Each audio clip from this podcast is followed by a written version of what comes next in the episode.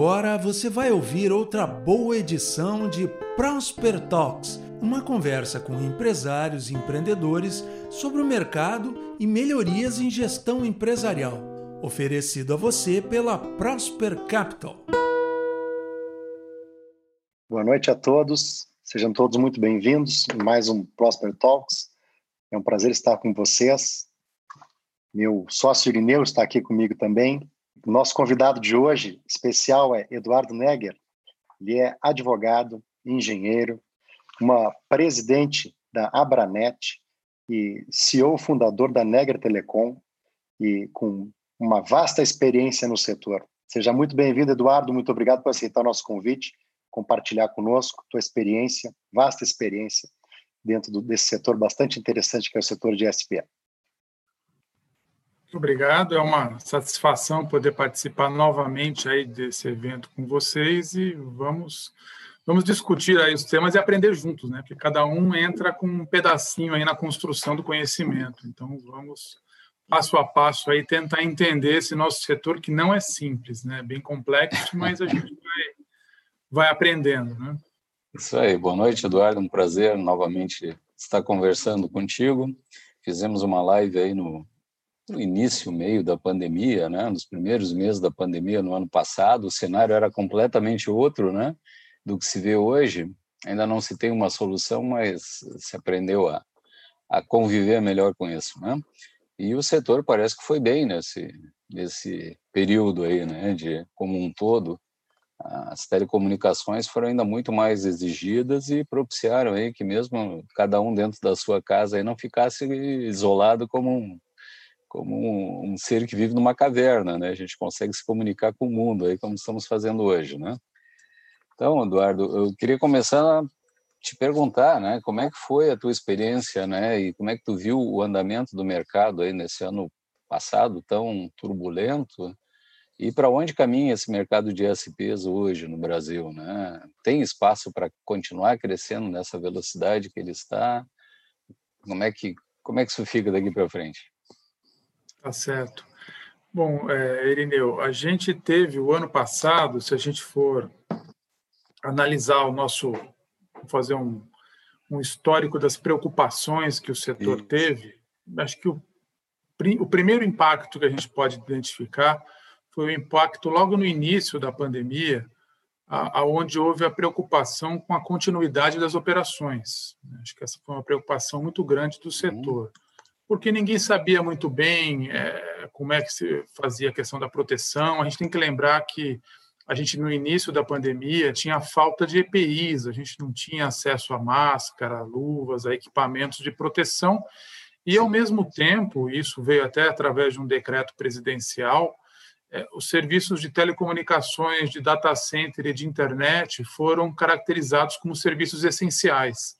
Uhum. Então, onde aquelas cidades onde todos os serviços eram obrigados a fechar, as atividades todas eram é, proibidas de ter continuidade, né, por conta da pandemia, é, a exceção era feita para alguns serviços essenciais e telecomunicações foi expressamente incluída nesse é, decreto presidencial como serviço essencial.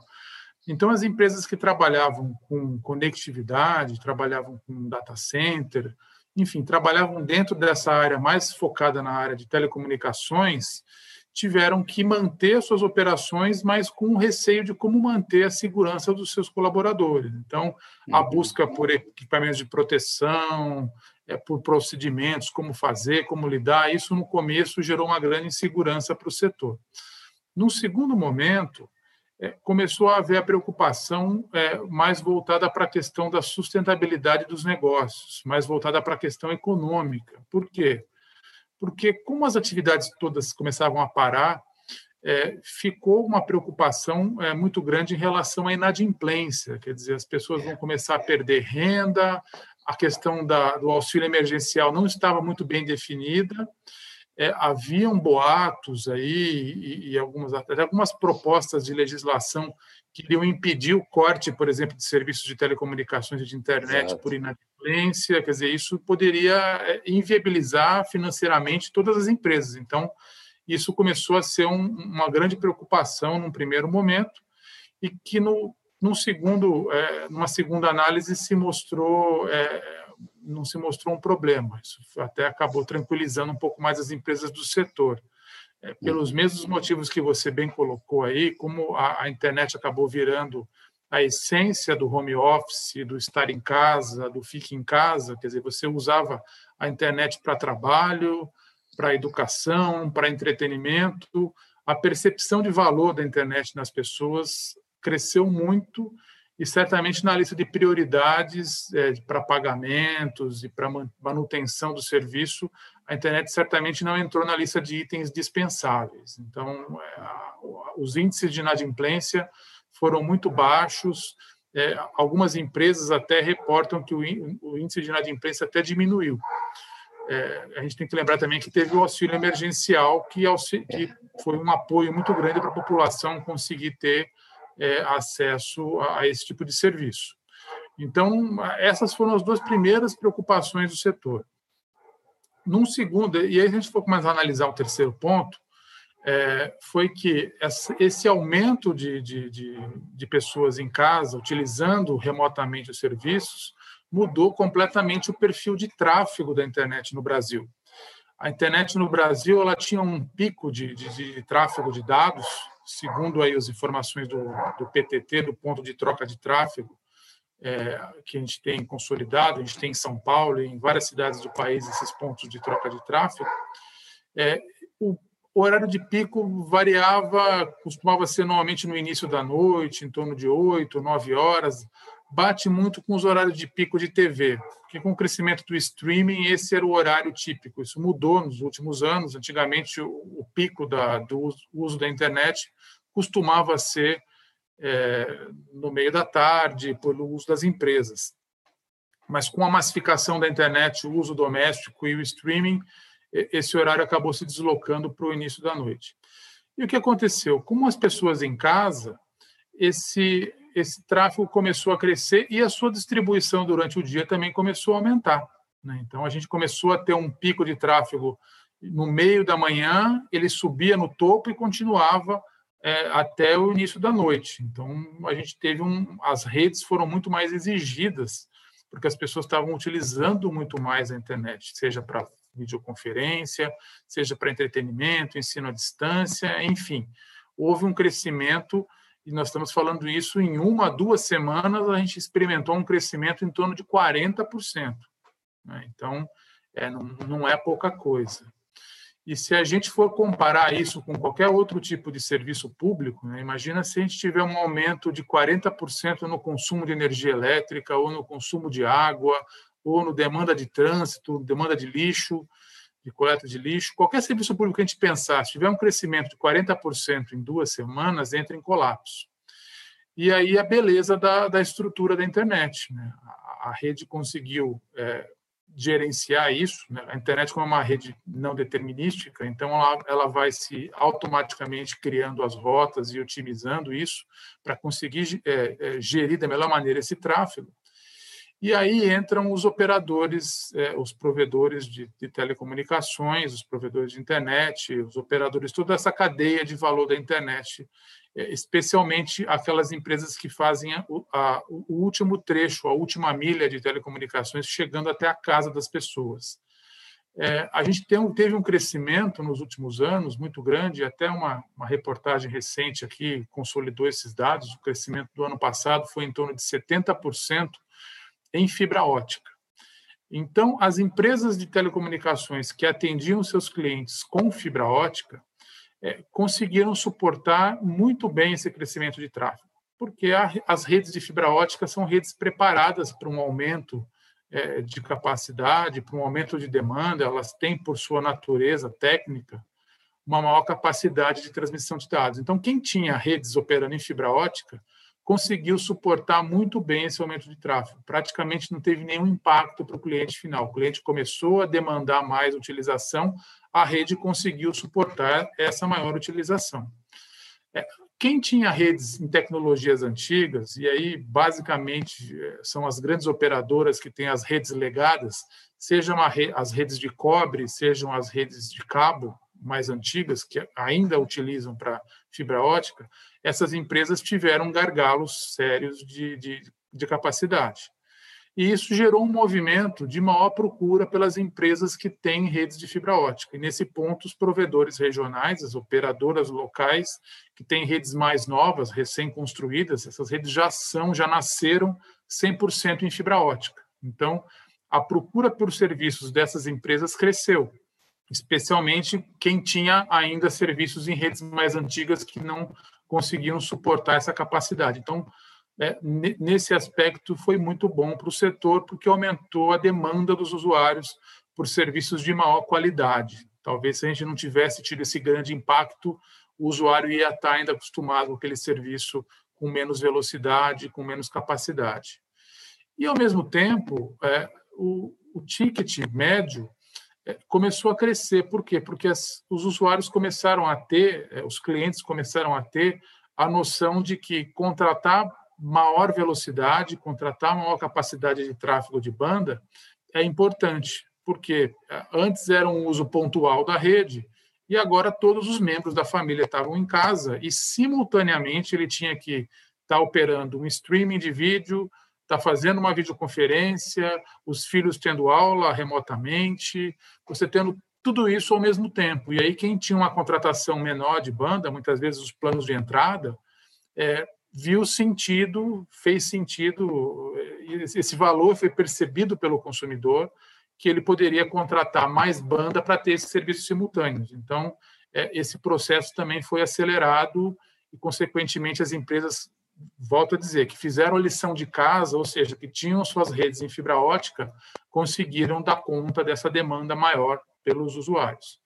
E acho que um, um, um último ponto para destacar em relação à pandemia foi a questão da solidariedade das empresas. Então, a gente teve, é, através de diversas associações de, de, de provedores de internet, é, o atendimento, o suporte a aplicações, por exemplo, de telemedicina. Então, as unidades básicas de saúde, o, Ministério mapeou boa parte das unidades básicas de saúde do Brasil que não tinham conexão à internet. Né? Então, foi feito um esforço conjunto entre provedores do Brasil todo, com o apoio das entidades, para colocar é, conectividade, é, para colocar conexões de internet de alta qualidade nesses locais para suportar as operações da, de saúde pública, as operações do SUS. Então, esse também foi um movimento que, em questão de dois meses, praticamente, é, foi possível fazer esse acesso. E aí a pulverização das empresas foi bastante importante, porque você tinha cidades aí do interior. Tipicamente, quem não tinha acesso eram, eram, eram unidades que estavam mais para o interior do país, né, onde são bem mais fortes os operadores regionais. Então, nesse aspecto, até para mostrar para o poder público que essas empresas têm uma presença importante nas suas regiões, é, eu acho que esse case da, da, do atendimento aos UBS foi bastante é, é explícito para o gestor entender. Né? E aí, já emendando numa incerteza que ficou da pandemia e, e que se propaga para esse, esse ano que nós estamos entrando agora, é a questão é, dos custos das operações de telecomunicações. A gente sabe que qualquer operação de telecomunicações ela é intensiva de capital, ou seja, é, quem está construindo as redes tem que estar tá fazendo investimentos contínuos e investimentos que são aí uma fração significativa do faturamento das empresas. Esse investimento tem que ser contínuo, primeiro para expandir as redes, para garantir o aumento da capacidade e para fazer a atualização tecnológica. Só que boa parte desses investimentos, quando a gente vai olhar em relação aos equipamentos, é, boa parte são equipamentos importados ou equipamentos que são nacionais, mas que têm boa parte dos componentes importados, ou seja, vinculados diretamente ao dólar. Então, nós temos um cenário onde os custos dentro do país, se você olhar no, no análise, do, por exemplo, do, do IPCA, que foi divulgado recentemente, é, o setor de serviços, basicamente telecomunicações, a gente teve um, um, um percentual muito pequeno no, na participação, de participação na inflação. É um setor que basicamente tem as suas tarifas congeladas, não por questões de regulação, mas por questões de competição. Quer dizer, se você não tem um preço muito alto, teu concorrente vai lá e tira o teu cliente. Então, a própria competição do setor mantém os preços controlados mas, por outro lado, os teus custos em dólar de equipamento subiram aí em torno de 40%. Né? O Brasil foi um dos países onde teve maior desvalorização do real. Então, isso pode ter desequilibrado algumas empresas que tiveram que mudar um pouquinho o seu planejamento. E a expectativa para esse ano é que o câmbio é, fique um pouco mais favorável e que consiga é, que aí as empresas consigam ter um equilíbrio maior nesses investimentos. Mas essa é uma das incertezas que a gente tem. Se a gente for colocar em relação à pandemia, talvez essa seja uma das principais incertezas em relação a custos. Em relação à demanda, a gente tem observado que a demanda continua e que é, fibra ótica é a solução que está consolidada. Eu acho que é muito difícil hoje é, o, o, cliente, o consumidor final, se contentar com algum serviço inferior a isso. Quer dizer, hoje, banda larga fixa é sinônimo de fibra ótica. Isso é muito bom para os operadores regionais, porque é, eles têm as suas redes novas todas baseadas em fibra ótica. Eles estão alinhados com o estado da arte da tecnologia. E, então, nesse ponto, em relação à tecnologia, em relação à demanda, a gente vê que há uma estabilidade nesse ano. A incerteza realmente fica é, nas demandas de, de capital para se fazer esse investimento de expansão e atualização de redes e o fator cambial, que é sempre imprevisível. Legal, Eduardo. E dentro deste, deste caminhar, a gente vê um, uma evolução né, a respeito do crescimento do mercado. Esse crescimento de mercado o mercado de banda larga com fibra ótica crescendo acima de 70% e o mercado de conexão rápida, banda larga, crescendo entre uh, mais de 20%, ou seja, os outros tipos de conexão que não são o estado da arte da fibra, ele acaba crescendo de uma maneira mais, uh, uh, uma maneira menor. existe espaço para um crescimento contínuo ao longo do tempo, dentro do mercado de SPs para fibra ótica, e junto uh, desse crescimento, essas novas tecnologias, falando de Wi-Fi 6 e 5G, eles acabam sendo problemas ou oportunidades? Ou ambos? Uh, ele coexiste junto do mercado? Esse é um ponto que é, a gente tem Sim, esse, esse, tem sido um ponto que foi bastante discutido o ano passado e a, a grande preocupação das empresas é, do setor. A gente ouve falar muito de 5G e falar ah, o 5G vai acabar com o meu o meu serviço, vai acabar com. Vai, vai ser uma concorrência que todo mundo vai desligar a banda larga fixa, vai usar o 5G e tudo mais. A gente primeiro tem que levar em consideração que são aplicações diferentes e complementares. Né? Então, a banda larga fixa ela tem um perfil de utilização, é, basicamente para áreas internas, para empresa, para residências, e a, o 5G ele sempre acaba focando na mobilidade. É, não, a gente não consegue imaginar a substituição de redes fixas de fibra ótica por redes sem fio, porque a gente tem a limitação do espectro. Né? Por mais que a gente consiga otimizar as tecnologias, as tecnologias tanto do 5G quanto do Wi-Fi 6 são tecnologias de modulação que chegaram a um desenvolvimento extraordinário mas a gente tem uma limitação física de espectro, não dá para colocar todo mundo utilizando essas redes com o espectro que a gente tem disponível. Então, sempre o espectro vai ser um recurso escasso e a utilização de tecnologia sem fio externa, usando redes das operadoras de telefonia celular, vai ser sempre a sua última opção no teu cardápio de conexões para fazer conexões com menos utilização de banda. Né? Porque a banda é uma coisa que é infinita para o usuário. Quanto mais banda você dá, mais ele vai querer. Você fala, não, agora é o suficiente para o usuário. Aí vão inventar televisão 8K, é, streaming com mais sofisticação, internet das coisas, vai estar na tua geladeira, máquina lavar, tudo falando ao mesmo tempo. Tudo mais. Então, banda é uma coisa que, quanto mais você dá para o usuário, mais ele vai ter dispositivos que vai estar consumindo. Então, isso, vai, isso consolida bem a, a, demanda por banda larga fixa. Mas voltando para a questão da comparação aí das tecnologias, é, nós estamos discutindo, e foi inclusive discutido isso na, na Anatel, que abriu inclusive uma consulta pública sobre o Wi-Fi 6, a questão do Wi-Fi 6 e do 5G. É interessante a gente é, caracterizar as diferenças. Né? O Wi-Fi 6 é a evolução tecnológica do Wi-Fi que a gente já conhece, que são as redes que a gente usa sem fio domésticas, e hoje elas operam basicamente em duas faixas de frequência, a faixa de 2.4 e a faixa de 5.8 GHz. Essas faixas de frequência são as faixas de frequência que nós chamamos de não licenciadas, ou seja, não existe um dono dessa faixa de frequência, não tem uma operadora que comprou aquela frequência para fazer uso. Essa faixa de frequência ela é livre, qualquer um pode fazer a utilização dessa faixa, desde que utilize equipamentos que são certificados pela agência reguladora, no caso a Anatel no Brasil. Ou seja, tendo equipamento que obedeça à regulamentação de radiação restrita, obedeça o regulamento da Anatel, ele pode ser utilizado livremente por um usuário doméstico, por uma empresa, ou até mesmo por um provedor de acesso que vai fazer o uso dessa faixa de frequência. Mas ele vai fazer o uso em caráter secundário, ou seja, ele não tem o direito de uso daquela frequência. Se houver qualquer tipo de interferência e tudo mais, ele não tem como reclamar para ninguém. Então, o Wi-Fi ele basicamente trabalha com esse conceito de cooperação, de compartilhamento de uma infraestrutura, de um recurso de espectro para uso livre. É, acontece que hoje a gente acabou, e até por, por conta dessa natureza do uso livre, diversos equipamentos foram baseados em Wi-Fi. Então, hoje a gente tem a nossa Smart TV que se conecta com Wi-Fi, a gente tem uma, uma série de dispositivos que se conectam com Wi-Fi. Os nossos smartphones conseguem usar o Wi-Fi como conexão secundária quando estão nas redes celulares.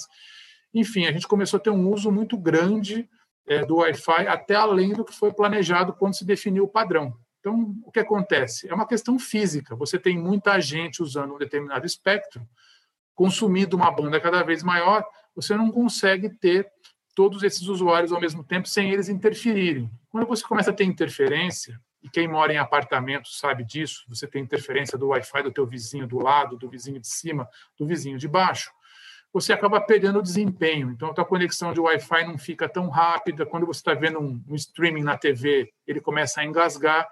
Às vezes, você pensa que isso é um problema do teu provedor de internet, mas não é. Às vezes, isso é interferência no Wi-Fi da tua casa, é, às vezes provocado pela interferência de algum vizinho ou a quantidade muito grande de dispositivos.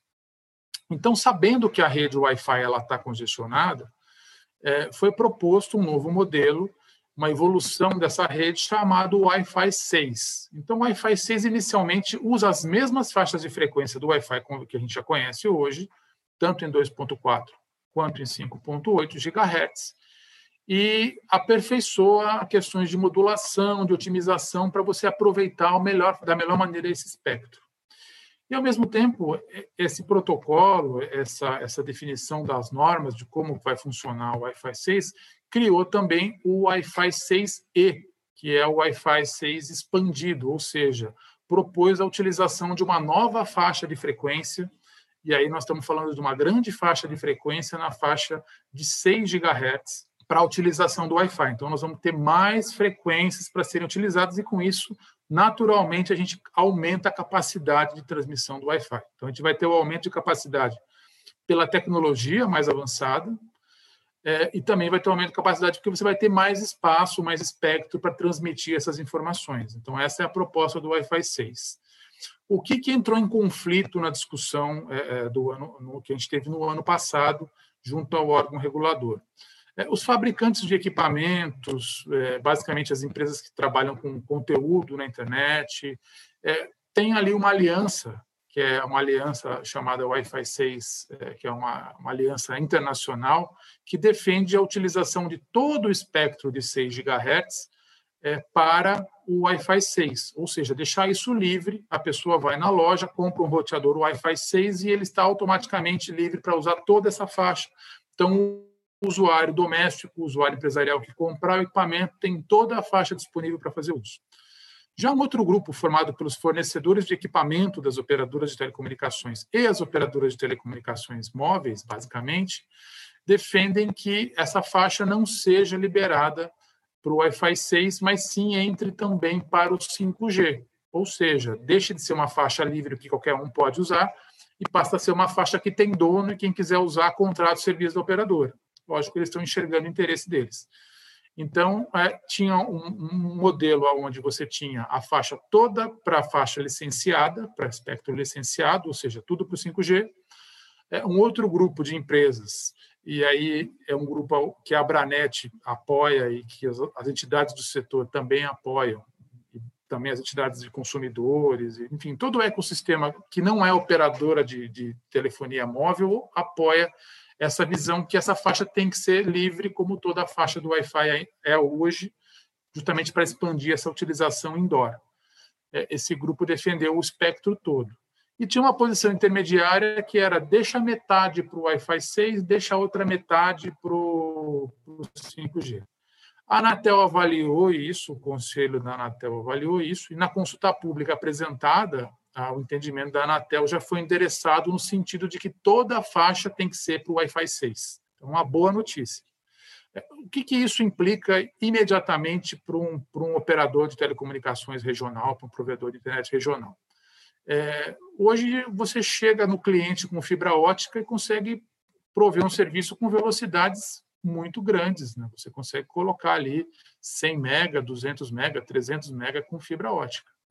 Só que dificilmente o usuário vai ter lá uma rede dele local cabeada, onde ele vai ligar esse cabo no dispositivo que ele tem para conectar a internet. Ele, via de regra, vai usar como interface para conectar a internet o roteador que o provedor forneceu, e ele vai conectar isso através de uma rede Wi-Fi sem fio. Com o Wi-Fi é convencional, o que, que tem acontecido em vários casos? A rede de fibra ótica que chega para o consumidor é mais rápida do que o Wi-Fi que o cliente tem. Então, ele muitas vezes compra uma capacidade, uma velocidade de conexão muito alta, mas não consegue ter o, o usufruto dessa, dessa conexão de alta velocidade, porque a rede dele, o Wi-Fi, não está preparada para isso ou às vezes até está preparada para isso, alguns roteadores mais avançados conseguem compor essa velocidade, só que a interferência das redes dos vizinhos acaba diminuindo, porque quando você tem interferência, o resultado prático é que a tua velocidade diminui. Então, muitas vezes, o consumidor não estava conseguindo usufruir da velocidade que ele contratou por deficiência da rede sem fio, porque é muito raro hoje você ter alguém que vai cabear a casa para fazer as conexões. Hoje, basicamente, tudo é com Wi-Fi. Então, um benefício imediato, isso que é interessante é, é, do Wi-Fi 6, é que uma vez a Anatel definindo esse padrão do Wi-Fi 6 é, e liberando a regulação, é, os fabricantes já podem desenvolver os seus produtos e colocar para vender no dia seguinte, certificou o produto, colocou para vender, o usuário chegou na casa dele, ligou o equipamento dele na, na conexão do provedor, ele já está com a rede dele ali de alta velocidade prontinha diferente do 5G, que depende de grandes investimentos das operadoras para fazer a implementação da rede, tudo mais, que é uma coisa mais demorada. Então, o benefício do Wi-Fi 6E é praticamente imediato para quem vai fazer uso das redes. Mas o entendimento é que são tecnologias complementares, ou seja, quando você entra dentro da sua casa, no teu ambiente doméstico ou no teu ambiente é, de trabalho, você vai se conectar no roteador Wi-Fi local e vai fazer as conexões a partir dali. Quando você sai, está num ambiente externo, entra no seu carro, está num ambiente é, é, fora do, desse ambiente de cobertura do hotspot, você naturalmente vai acessar a rede 5G.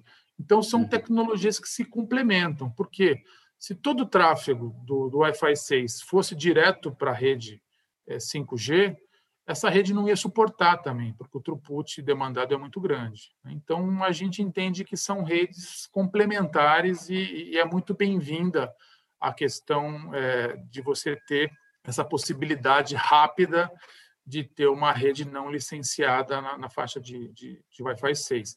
É uma grande oportunidade. Um outro detalhe também, um outro ponto que vai ser discutido nessa é, consulta pública da Anatel é que a Anatel definiu a utilização do Wi-Fi 6E para uso interno, para uso indoor. Né? Então, ela foi muito rigorosa nesse tipo de, de conceito, até para preservar que quem está em ambiente externo usa o 5G, quem está no ambiente interno usa o Wi-Fi 6. É, inclusive, dentro da regulamentação, ela colocou até que os equipamentos Wi-Fi 6 não podem nem ter conexão de antena externa, para evitar qualquer tipo de tentativa de aplicação. Não pode colocar em caixa hermética, em ambiente externo. Voltando um pouquinho à fita, a gente tem que lembrar que os uhum. provedores regionais de internet surgiram a partir do Wi-Fi. Né? Eram empresas que trabalhavam com internet de escada e que aí começaram a fazer redes via rádio, conexão via rádio ponto a ponto, porque não existia infraestrutura. E no comecinho você não tinha equipamentos que faziam isso, eles eram muito caros. Então, o que, que os criativos provedores fizeram no Brasil? Eles pegavam um roteador, o Wi-Fi, que tinha conexão de antena externa, colocava ali um cabinho lá, que eles chamavam de pigtail, e conectavam ele a uma antena externa para fazer links ponto a ponto. Colocava isso numa caixa hermética externa na residência e faziam seus links ponto a ponto e começavam a atender os clientes. Então, imagino que a agência, é, já imaginando que isso podia acontecer também nessa faixa, ela limitou, inclusive, é, é até interessante quem for ler lá a consulta pública, numa proposta, eles colocam lá um, expressamente proibida a instalação em caixa hermética, como se alguém já estivesse vislumbrando que isso poderia acontecer. E nesse ponto a gente vai depois contribuir na consulta pública, é, propondo que algumas aplicações é, externas sejam abertas. Né? Então, acho que a, a, questão clássica disso, por exemplo, são as aplicações no agronegócio. Nós estamos falando muito de internet das coisas para áreas rurais e tudo mais. Se você proibir o uso externo, você simplesmente proibiu usar o Wi-Fi 6 para a agricultura. Você não pode usar, porque é, tudo é externo. Ninguém vai fazer aplicação interna de Wi-Fi, só se for em estufas. Mas, Mas o agricultura é a cerca daí, né? É, para você fazer essa aplicação, você vai precisar necessariamente ter é, um equipamento com, com, antena externa. Então, essa vai ser uma, uma das sugestões que a gente vai colocar para a Anatel. E a gente não quer nem criar uma jabuticaba. Na verdade, a gente está propondo que se siga o regulamento norte-americano. Né? O regulamento hum. proposto pela FCC ele permite lá o que eles chamam de standard power, lá de potência padrão, então, eles permitem, dentro de algumas limitações, algumas aplicações externas. Né? A gente pode dar outro exemplo também, por exemplo, um hotspot num estádio de futebol. Você quer cobrir lá um, um grande evento esportivo ou um grande evento de entretenimento em alguma área dessa grande, é, o uso do Wi-Fi 6 ele é muito é, é bacana para esse tipo de aplicação, porque a tecnologia do Wi-Fi 6 permite a conexão de muitos dispositivos ao mesmo tempo. Então, um hum. problema que a gente já via muito em eventos, quando você tinha muita gente numa determinada área de hotel de eventos ou um estádio, é, quem ah, viu eventos tipo Copa do Mundo, Olimpíadas, viu que quando você tinha uma concentração muito grande de pessoas e hoje em dia não é a pessoa mandando e-mail ou, ou acessando página, né? é a pessoa filmando em 4K e subindo isso ao vivo para o YouTube. É uma capacidade muito grande que a gente demanda das redes. É, então, é, as redes Wi-Fi simplesmente não suportavam uma quantidade muito grande de usuários pela própria natureza do protocolo. O Wi-Fi 6 foi projetado para suportar um nível muito grande de conexões simultâneas. Então, ele viabiliza para as empresas que querem prestar serviços de Wi-Fi serviços com qualidade para praça de alimentação em shopping, para aeroportos, para áreas esportivas. Isso pode ser até um bom negócio a ser explorado pelos operadores regionais que já têm as suas redes instaladas nessas regiões. Né? Então, é, isso depende do ajuste da regulação. Mas, de uma maneira geral, para apaziguar um pouquinho essa briga e essa, essa lenda que o 5G vai acabar com tudo, ou que o ou que um está querendo tirar o espaço do outro, é, é, consenso entre os fabricantes, é consenso é, do mundo todo que são tecnologias é, complementares. Quando você estiver dentro da sua casa, dificilmente você vai usar a rede externa da operadora, você vai usar a tua rede interna. Quando você sair, você está automaticamente. E isso os telefones fazem muito bem e cada vez vão fazer de maneira melhor. Isso vai ser tão automático que o usuário nem vai perceber, nem vai se dar conta que rede que ele está usando. Que legal, Eduardo. Aliás, é como é hoje, né? Você sabe que, como leigo, a primeira vez que eu ouvi falar em Wi-Fi, uns amigos começaram a conversar como é que é. A gente não vai precisar desse cabo azul aqui no computador. O negócio atravessa a parede, parecia uma coisa meio futurística, né? Bom, vamos voltar um pouquinho, Eduardo, e falar agora de um outro tema que é tão importante quanto, né? Mas que eu acho que é bem mais estável, que é essa questão da, da regulamentação do setor, né?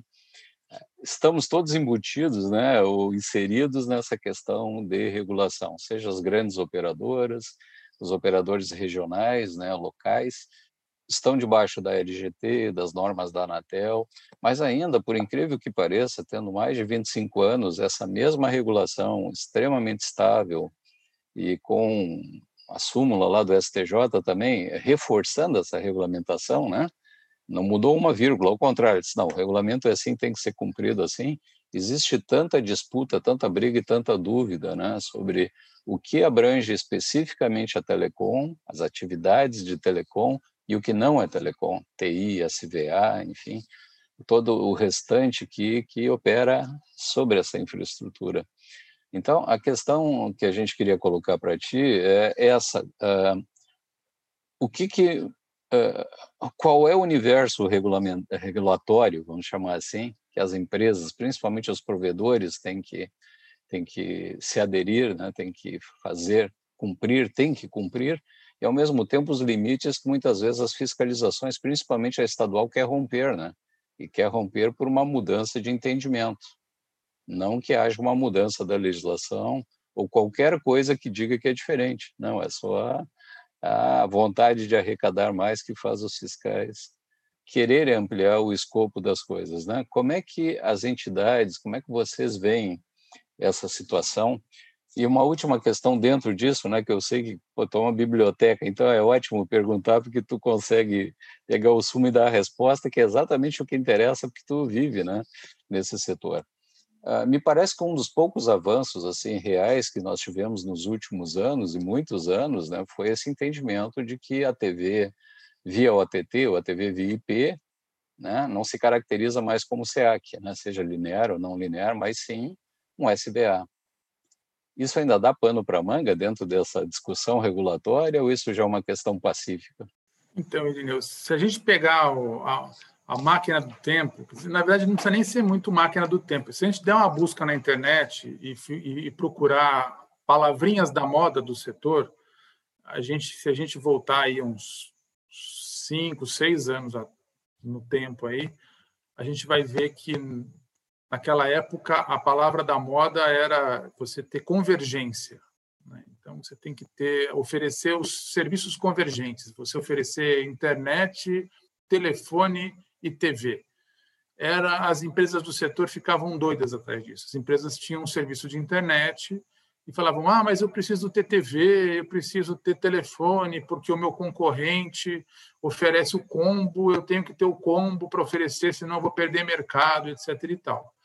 E que se a gente olhasse friamente do ponto de vista tecnológico, é, a gente estava vendo que tanto telefonia fixa quanto a TV por assinatura nos moldes que a gente estava vendo via cabo ou via satélite, é, eram tecnologias mais antigas, eram, eram serviços redes legadas que as empresas tinham, e, óbvio, por um arranjo comercial, elas ainda eram apresentadas e bastante apreciadas pelos clientes. Mas quem olhava um pouquinho mais para frente é, já tinha essa noção de que, peraí, a gente não é especialista em negociar direito autoral de canal de TV, então certamente nós não vamos ter escala nem preço para competir com os grandes players desse segmento. É, tanto compra de capacidade satelital, se você fizer um acordo com, com uma empresa por assinatura, quanto até por uso dos próprios meios para se poder ter essa utilização é, com os redendes e com toda essa infraestrutura e a negociação dos direitos com, os, com as programadoras. Você tem que ter um volume muito grande para a conta fechar. Mesmo assim, muitas empresas ainda se, é, se aventuravam a ofertar esse serviço para não perder espaço comercial, às vezes até perdendo com operação deficitária, justamente para sustentar as outras operações. Telefonia fixa é a mesma coisa, né? quer dizer, o pessoal chegando no cliente com fibra ótica, com alta capacidade e trabalhando para fazer um downgrade para ter o telefone do Grambel lá ainda fixo, tocando e tal, papapá, com plano de numeração de telefonia fixa e tudo mais. Então, é, é quem olhava é, comercialmente via essa necessidade que hoje ficou bastante claro que era mais uma questão de tradição, de mercado, de comércio, que hoje o foco realmente das empresas que estão no setor e que estão indo muito bem é ofertar um belo serviço de internet. Você te oferecer uma banda com excelente qualidade, porque tudo isso é, vira aplicação na rede. Então, é, é, tudo IP, é tudo são todas redes de alto desempenho, e em cima dessa rede, se você quiser TV, você contrata o streaming. Se você quiser telefonia, você vai lá e contrata a sua telefonia como uma aplicação em cima dessa rede. Se você quiser fazer uma conferência como nós estamos fazendo aqui, é uma aplicação que roda sobre a rede. Então, tudo acaba sendo é, aplicação em cima dessa rede, desde se você pegar empresas de e-commerce, as fintechs, essencialmente todo mundo está rodando aplicações em cima da internet. Então, quem está provendo hoje uma infraestrutura para o cliente é, tem que oferecer basicamente a internet de boa qualidade. O foco tem que ser esse. O resto tem que enxergar como aplicação. E aí entra naquele nome técnico que todo mundo gosta muito de utilizar para quando vai fazer a diferença entre telecomunicações e internet, que é o SVA, né? que quando a gente fala de aplicação, via de regra, isso se tecnicamente se, se, se define, a LGT no artigo 61 coloca isso, como SVA, Serviço de Valor Adicionado, ou seja, não é um serviço de telecomunicações, mas ele é um serviço que usa a rede de telecomunicações para criar um novo serviço que adiciona valor. Então, você não é um serviço novo de telecomunicações, mas você é um usuário de um serviço de telecomunicações existente e você cria um novo valor a partir daí. Então, a última discussão que a gente teve, o entendimento da Anatel, é, foi no sentido de que para você poder vender é, TV ao vivo por assinatura, é, você tinha que ter lá o SEAC, você tinha que ter todo aquele regramento que você tem de TV por assinatura, ou isso é uma aplicação na rede e ele é um serviço de valor adicionado como outro qualquer, e telecomunicações é apenas é o meio que você está utilizando.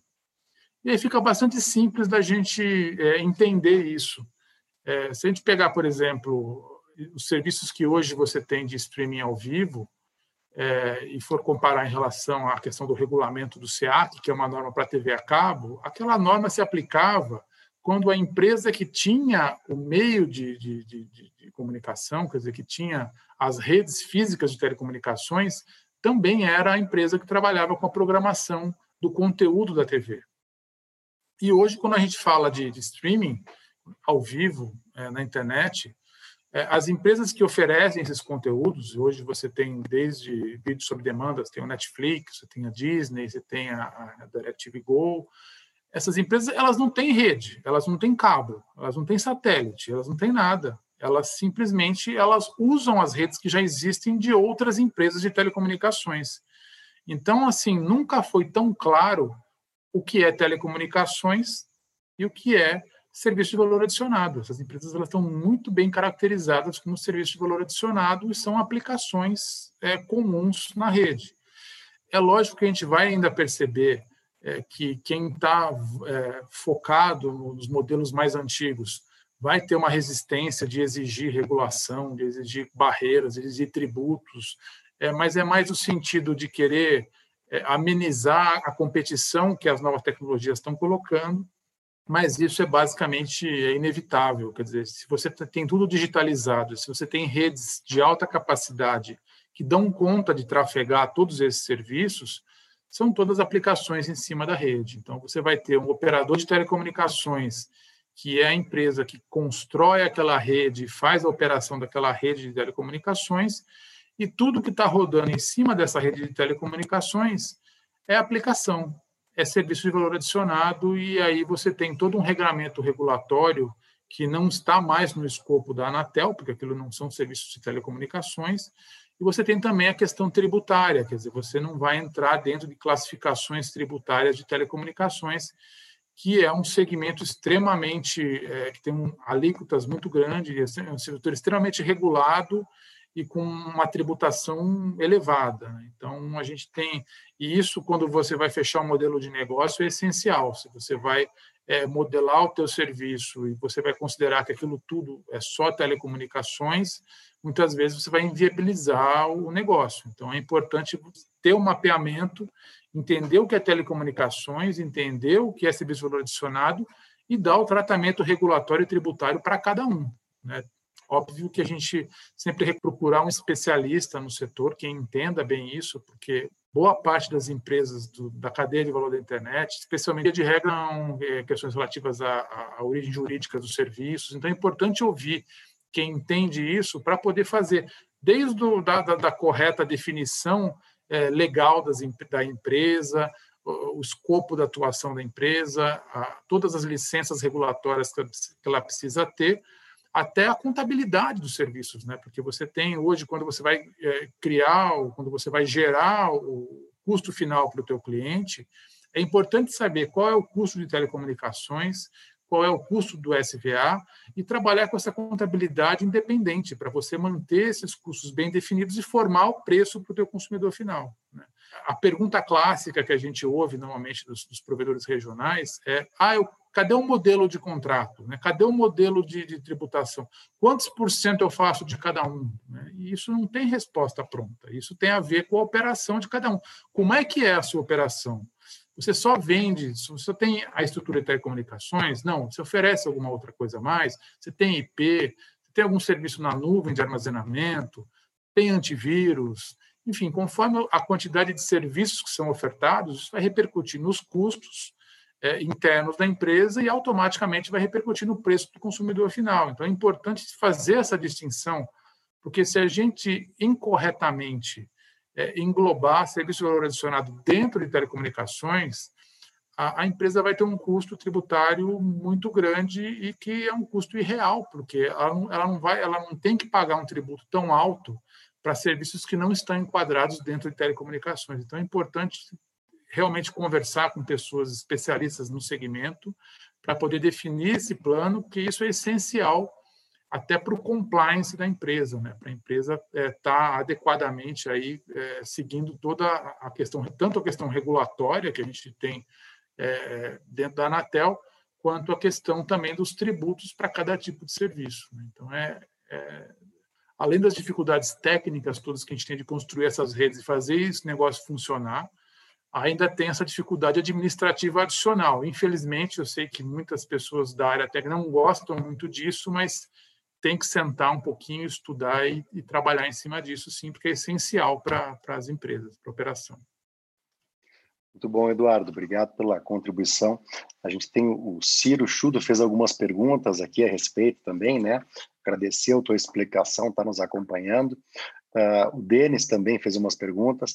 E, e quando a gente pensa uh, que dentro de um cenário que a qualidade e, e, a tecnologia ela acabam virando commodity, ou seja, aquilo que o, o, o, cliente espera de um, de um provedor, de um, de um empresário, de uma empresa que presta serviço.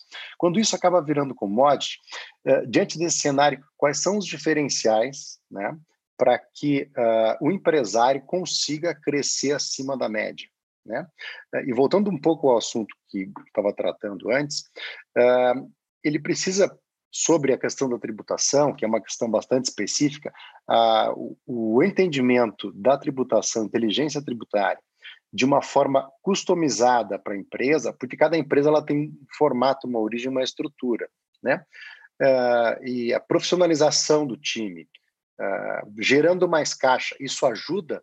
Uh, é um caminho este para continuar crescendo? Vamos lá.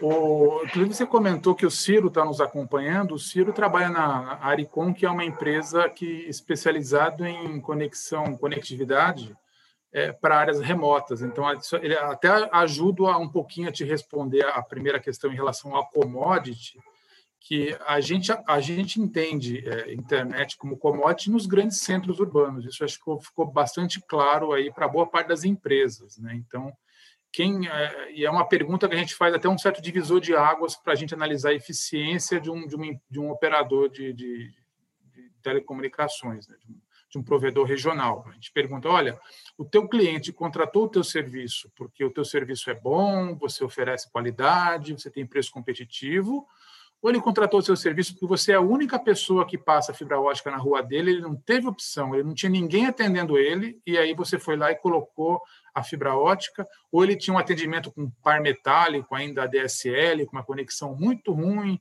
quase dial-up, e você chegou lá com a fibra e ele contratou você. Então, é, essa é uma, é uma primeira reflexão, porque esse setor, e a gente estava falando em relação até à questão da inflação, se a gente for olhar os custos, a gente não teve aumento de preços em serviços de internet, por exemplo.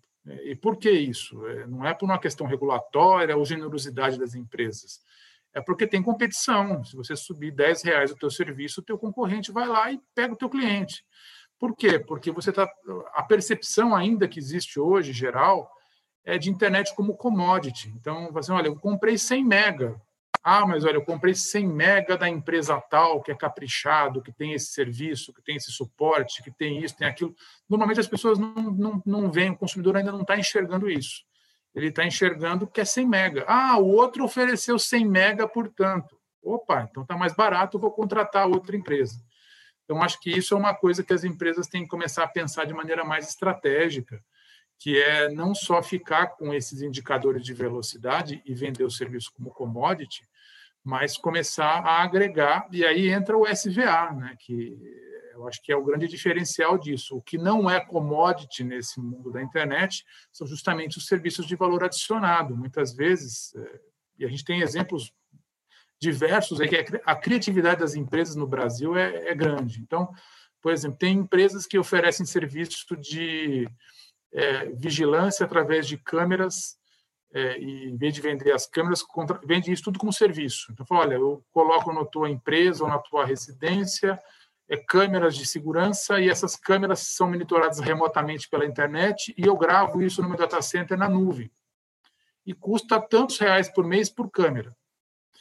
É, o cliente, vocês percebem que o cliente, em momento nenhum, vai perguntar, mas qual a velocidade do seu link? É 100 mega, 50 mega? Não, sumiu.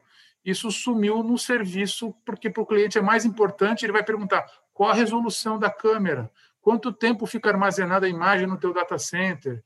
Você mudou o padrão, você saiu do, da commodity, ele não sabe se o teu link lá é, é, E aí você saiu dessa. Então, quando você agrega isso a, a, um, a um outro serviço de valor adicionado, consequentemente você consegue fugir dessas margens que são muito apertadas e também você acaba é, não ficando só num serviço regulado, extremamente regulado, que é telecomunicações, mas passa a ter é, uma, uma condição melhor aí de rentabilidade com outros serviços. É, voltando para a questão da commodity também, que você bem perguntou, o Ciro é um bom exemplo disso. O Ciro ele trabalha com é, conexão de internet para regiões remotas, tipicamente soluções via satélite. E aí, nesse aspecto, é, é, a, conexão deixa de ser commodity. Por quê? Porque o desafio técnico de você chegar com uma conexão de internet no meio da Amazônia, e, e, às vezes conexão móvel, então você tem uma embarcação no meio da Amazônia ou no meio do oceano mesmo, a Inmarsat, que é, que, que é uma empresa que trabalha, um dos fornecedores de conexão satelital, trabalha com conexões para embarcações. Né? Então, é desde de você monitorar, e aí o internet das coisas vai ficar mais complicado, porque não é a internet das coisas para medir a umidade da plantação de soja que está quietinho, parado lá na fazenda.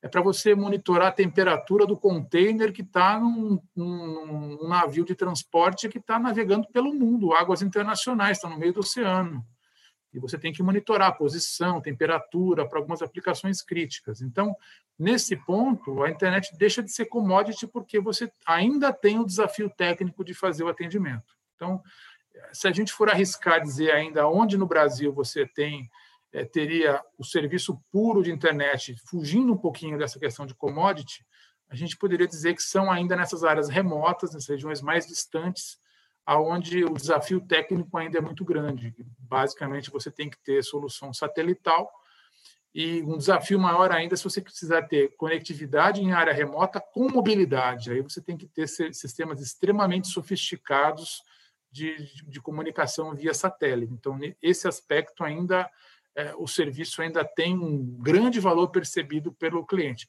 Apesar de que alguns clientes que não estão acostumados muito com a área, eles tomam, às vezes, algum susto muito grande quando você vai, eles vão ver o custo de, um, de, um, de uma transmissão, por exemplo, via satélite de internet. Porque ele vai comparar com a conexão 4G que ele tem da grande operadora. Por que o meu modemzinho 4G é, custa R$ 99,00 por mês para eu ter esse serviço, e se eu contratar isso móvel, satelital, para usar no meio da Amazônia, vai custar R$ 1.200 o mesmo serviço.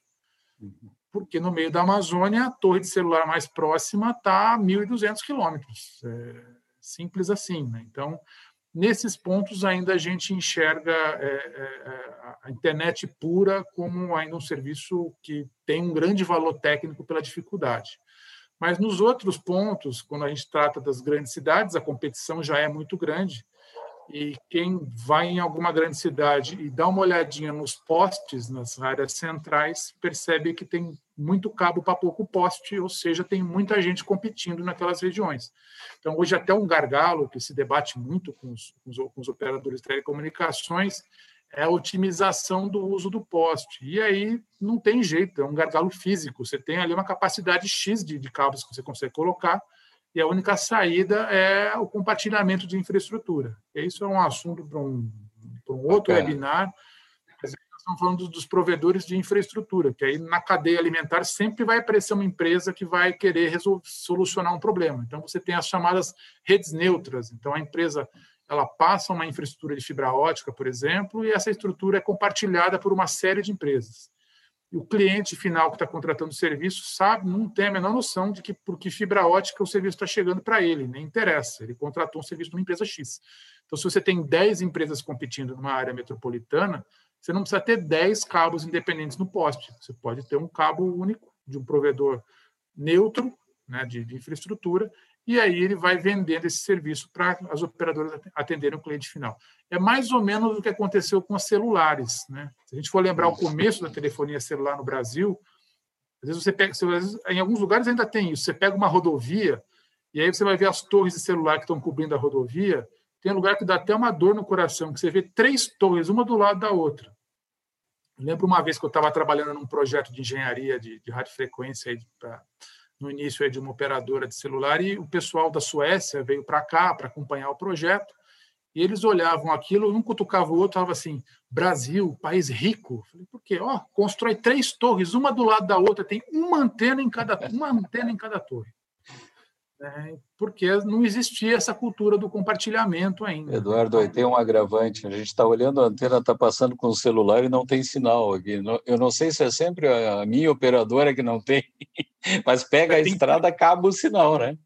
Tem, a torre três, tem, tem, três opera, tem três torres e você tem cliente da quarta empresa que não conseguiu colocar a torre lá porque o dono do terreno já alugou o terreno inteiro, não tinha espaço. Então, Eduardo, hoje... vamos Hum, deixa eu te perguntar mas... aqui, tem a pergunta do Eduardo, para esse ponto que você colocou, e aí, desculpa te interromper, mas você fala, faz a continuidade do que você ia falar.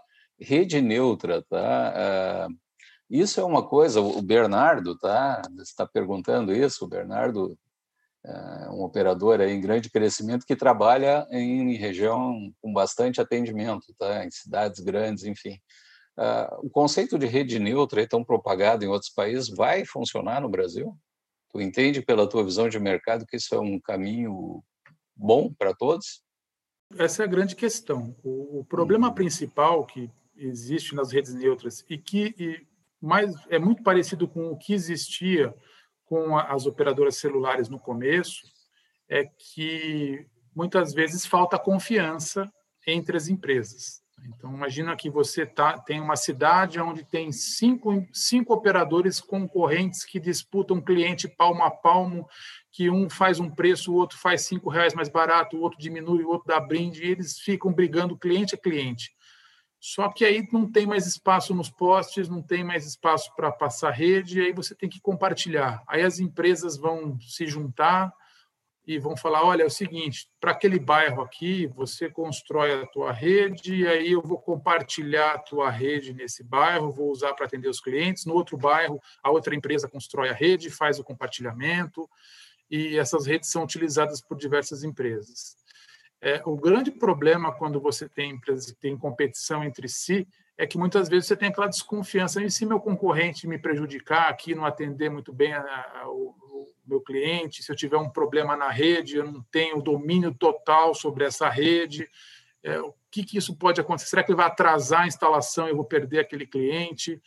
Então, essa desconfiança, num primeiro momento, pode acontecer, como aconteceu com as operadoras móveis, apesar de ser grandes empresas, você, existia, você tinha muita desconfiança. Isso sumiu quando apareceu o operador neutro, ou seja, a empresa que está fazendo aquela infraestrutura, construiu a torre, ou que passou a fibra, que passou o duto, é uma empresa terceira, é uma empresa que não atende o cliente final. Então, ela não vai ser uma competidora, em última análise, do teu serviço. Ela está ali só para fazer o atendimento e compartilhamento de tudo. Então, quer dizer, as torres celulares começaram a, a ter um grande compartilhamento quando empresas terceiras de, de infraestrutura compraram as torres e aí elas alugavam as torres para uma quantidade grande de, de, de, empresas de telefonia móvel. Uhum. E aí, com isso, você viabilizou. Inclusive, alguns contratos dessas empresas de torre, por exemplo, de compartilhamento, é, elas prevêem que você tem um valor fixo que você paga ali no teu contrato para manter a, aquela infraestrutura, e se uma nova empresa entrar, é, hum. uma parte desse custo é rateado, como se fosse um condomínio. Ou seja, quanto sim, mais gente estiver compartilhando aquilo, diminui o custo para a tua operação. Então, você criou um cenário onde você meio que torce para o teu concorrente estar naquela torre junto com você, porque aí vai diminuir o preço que você está pagando para o terceiro, que é o dono daquela infraestrutura. Né? Então, você acaba criando um ambiente favorável a, a, a esse compartilhamento. Quando a gente fala de redes neutras, é um, é, existe ainda algumas é, instalações ainda um pouco incipientes ainda, mas isso não está, de, de, qualquer forma, não está é, em grande operação no Brasil ainda, isso surge, na verdade, como uma das é, únicas soluções técnicas para a grande ocupação de postes nos grandes centros, por exemplo. Né? Estou falando de poste é, e nós estamos falando de duto, onde você tem dutos é, enterrados. Por quê? Porque você, por mais que se proponha soluções técnicas, e na Abranet a gente tem participado de reuniões com a Anatel, é, isso existe um comitê na Anatel, que é o Comitê das Prestadoras de Pequeno Porte, e, onde várias entidades participam, e via de regra a gente até brinca que vai, vai passa dia, volta dia, o assunto poste aparece. E aí aparece aquelas fotos de poste com um monte de cabo, e como resolver, e como fazer, e papapá, papapá. Discute com técnicos, discute com as companhias de energia elétrica, fala com a Associação Brasileira de Normas Técnicas para entender o que, que dá para fazer. E não tem jeito, se cada um botar o, o seu próprio cabo nessa estrutura, ela é limitada, é finita, você não vai ter como todo mundo estar tá utilizando aquela estrutura. Então, a solução realmente viável para você conseguir ter é, efetiva competição e otimização das redes é ter a rede neutra. É, o que, que preocupa em alguns lugares? É, a gente tem que lembrar que é, nos grandes centros, e na verdade quase todas as cidades do país, a gente tem as redes de cobre legadas. Então, muitas redes de cobre que estão ocupando espaço nos postes, é, muitas dessas redes, inclusive, estão desativadas ou estão ociosas. Você não tem a utilização de tudo aquilo de cobre. Quer dizer, podia tirar tudo aquele monte de cabo de cobre, reciclar e fazer panela, fazer outra coisa com aquilo ali. Não há necessidade daquilo estar tá lá. Mas, às vezes, o operador vai falar, eu vou ter um custo para retirar isso. Às vezes, é interessante manter aquela ocupação, porque sobra menos espaço para o teu concorrente. Então, é, aí, aí vai a questão de regulação, né? quer dizer, a questão do direito concorrencial. Você tem que ter uma análise é, de como aquele recurso está sendo utilizado e qual a melhor maneira que aquele, daquele recurso ser compartilhado para você maximizar a competição. E isso é um, uma questão que a gente sempre coloca na Abranet. Né? Quer melhorar o serviço, quer ter mais velocidade, quer ter melhor qualidade para o usuário final, maior, usuário, maior qualidade para o cliente, não adianta querer forçar isso por regulamento, querer criar legislações estapafúrdias é, locais, a melhor forma de você garantir a melhoria de qualidade para o cliente final é garantir competição. Se você coloca boas competições, é, bota em pé de igualdade para as empresas poderem ter, com poucas barreiras de entrada, é, competir nos, nos, nos setores, em última análise, o grande beneficiado é o consumidor final. Ele vai ter serviços com maior qualidade, com menor preço, e a gente vai estar também incentivando o empreendedorismo. Né? Vocês dois bem conhecem como esse pessoal é criativo. A gente vai, às vezes, conhece empresas que a gente vai ver o que, que o pessoal está fazendo e você fala, meu Deus, mas como esse pessoal tem criatividade. Você, tirando a barreira de entrada, você vai ter cada vez mais espaço para o pessoal inovar e, e, e, como o Sandro colocou muito bem, é, é, telecomunicações está sendo cada vez mais é, commodity. Ninguém compra banda larga para assistir corrida de beat. As pessoas estão interessadas nas aplicações.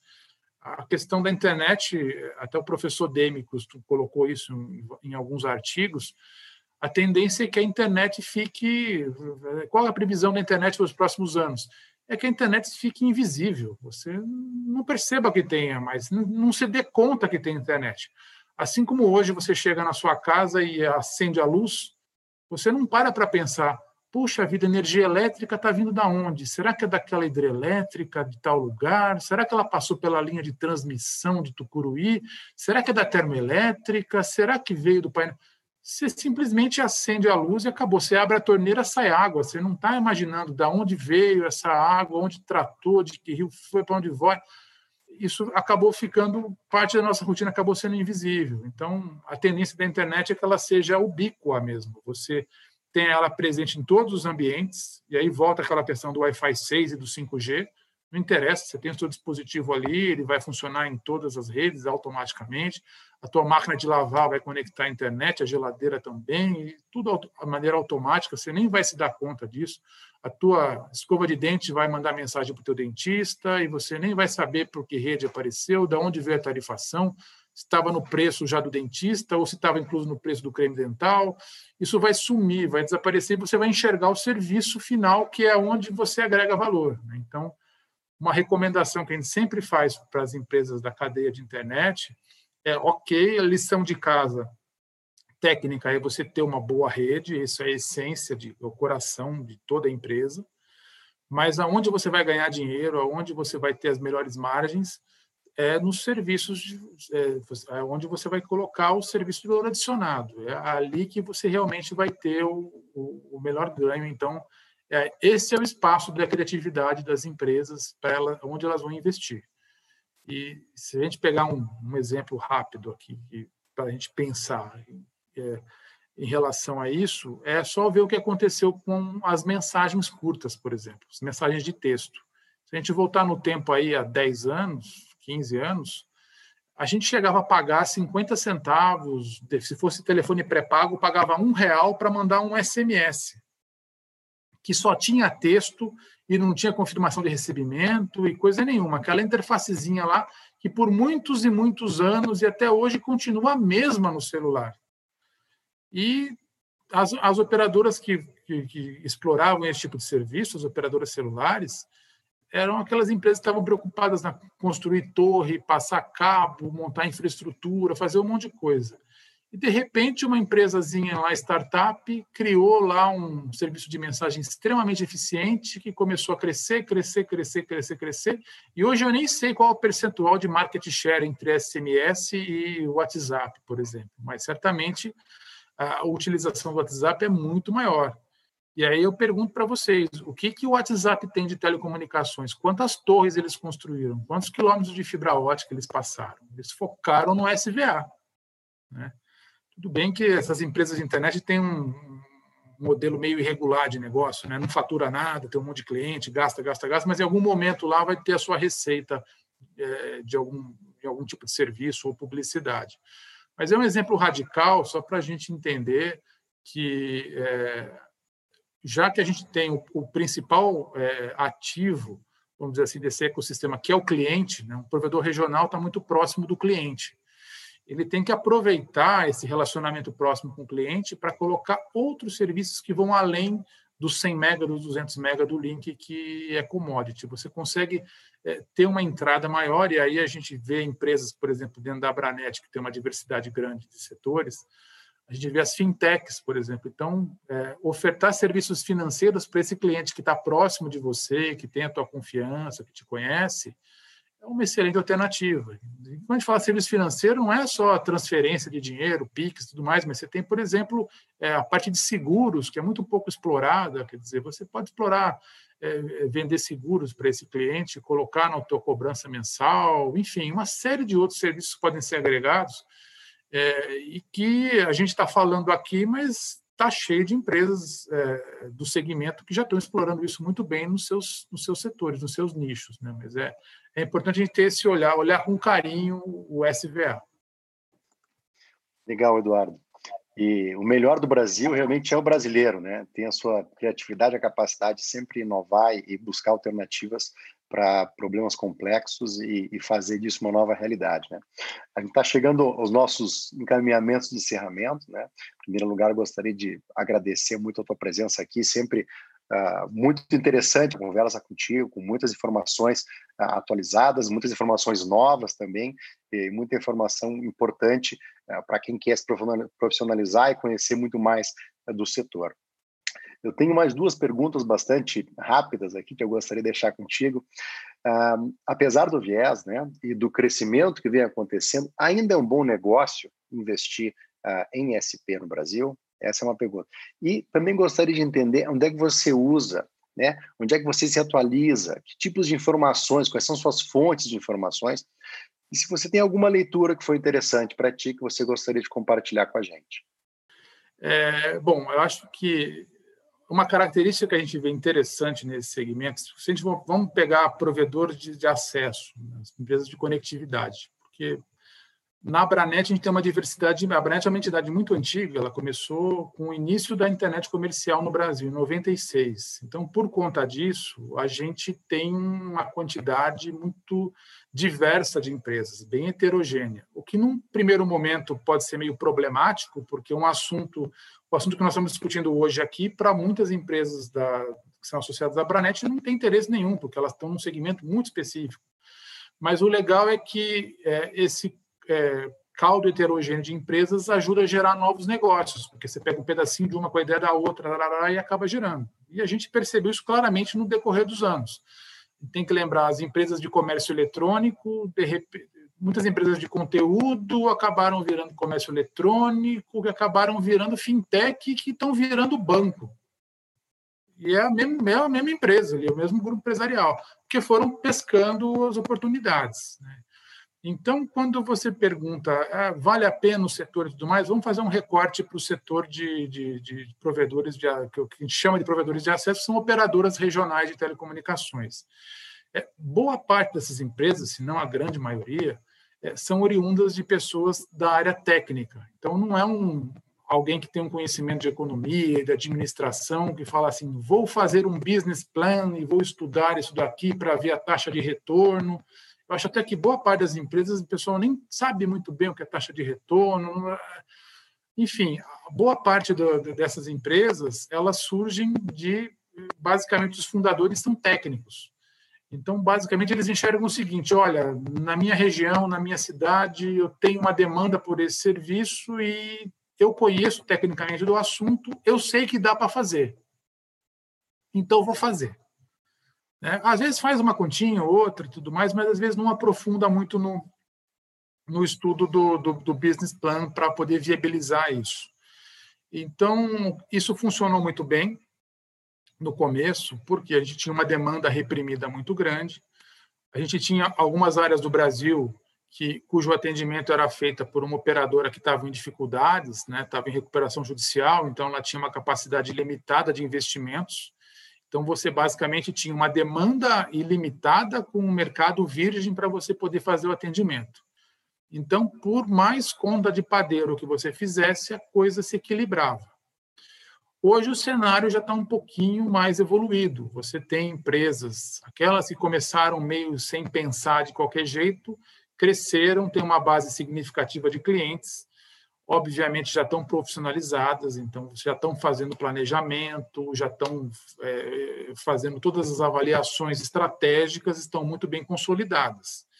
E muitas vezes essas empresas vão ser os seus concorrentes. Né? Então, é, eu acho que o primeiro passo aí é, disso daí, além do conhecimento técnico, que boa parte das, da, dos fundadores das empresas partem daí, é, não é só dar para fazer, é tem que fazer uma conta e uma conta complexa, porque você tem que ver tempo de permanência do cliente, você tem essas incertezas de câmbio, é, você tem o crescimento da empresa, né? Então, a gente até estava conversando antes, quando alguém perguntava qual a taxa de retorno da empresa, eu falava, não sei, tudo que eu tenho de lucro eu reinvisto.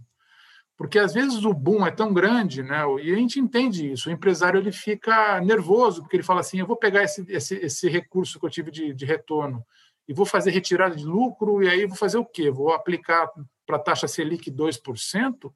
Ou eu vou atender aqueles oito bairros ali que não tem internet, que todo dia eu cruzo com as pessoas na padaria que falam, pelo amor de Deus, leva a internet para mim lá. Tem lugares que o pessoal faz abaixo assinado pedindo internet. É tipo, não é que você tem que brigar pelo cliente, o cliente está pedindo para você fazer o atendimento. Né? Então, nesse cenário fica muito fácil de você investir e tudo mais. Mas o que acontece? Essas empresas são eficientes e elas vão atender essa demanda. Então, boa parte das cidades, se a gente pegar, por exemplo, o interior do estado de São Paulo, que foi onde começaram os primeiros provedores via rádio, é, essas empresas se desenvolveram muito bem e hoje é muito difícil você achar cidades do interior de São Paulo que já não tenham dois ou três competidores. Então, se você for entrar, você vai ser o quarto competidor numa área dessas, por exemplo. Né? Você vai ter competição. Então, se você vai entrar para competir, você vai ser um vendedor de commodities, vai vender os 100 mega lá do mesmo jeito do outro, que já tem uma base de clientes enorme, que pode se dar o luxo de ter um prejuízo inicial para poder segurar a base que ele tem de clientes, que já tem escala, que já tem um, um, uma estrutura financeira bem definida para financiar e tal. Então, eu acho que quem está pensando em entrar no segmento hoje, é, primeiro passo é fazer essa análise, fazer a conta e essa pesquisa de mercado que na prática é muito simples. É só você percorrer as áreas que você quer colocar a tua infraestrutura e ver lá no poste, o teu cliente está exposto ali, não é secreto. Você não tem segredo industrial nisso. Você sabe aonde ele está, onde ele atende, quanto ele cobra. Então, acho que hoje, hoje realmente você tem que parar e fazer essa conta para entender é, se vai valer a pena, se a conta vai fechar, pensando em telecomunicações como commodity. Mas existem é, é, e, e, e vários casos que a gente acompanha, de empresas que focam num segmento específico, que focam é, num nicho específico. Então, ela não vai fazer o atendimento do público em geral, mas ela vai se especializar, falar, olha, eu quero, eu vou me especializar em atendimento para áreas rurais nessa região. E eu não vou vender só internet, eu vou vender internet mais os serviços de inteligência que eu tenho, por exemplo, no, no IoT da área rural.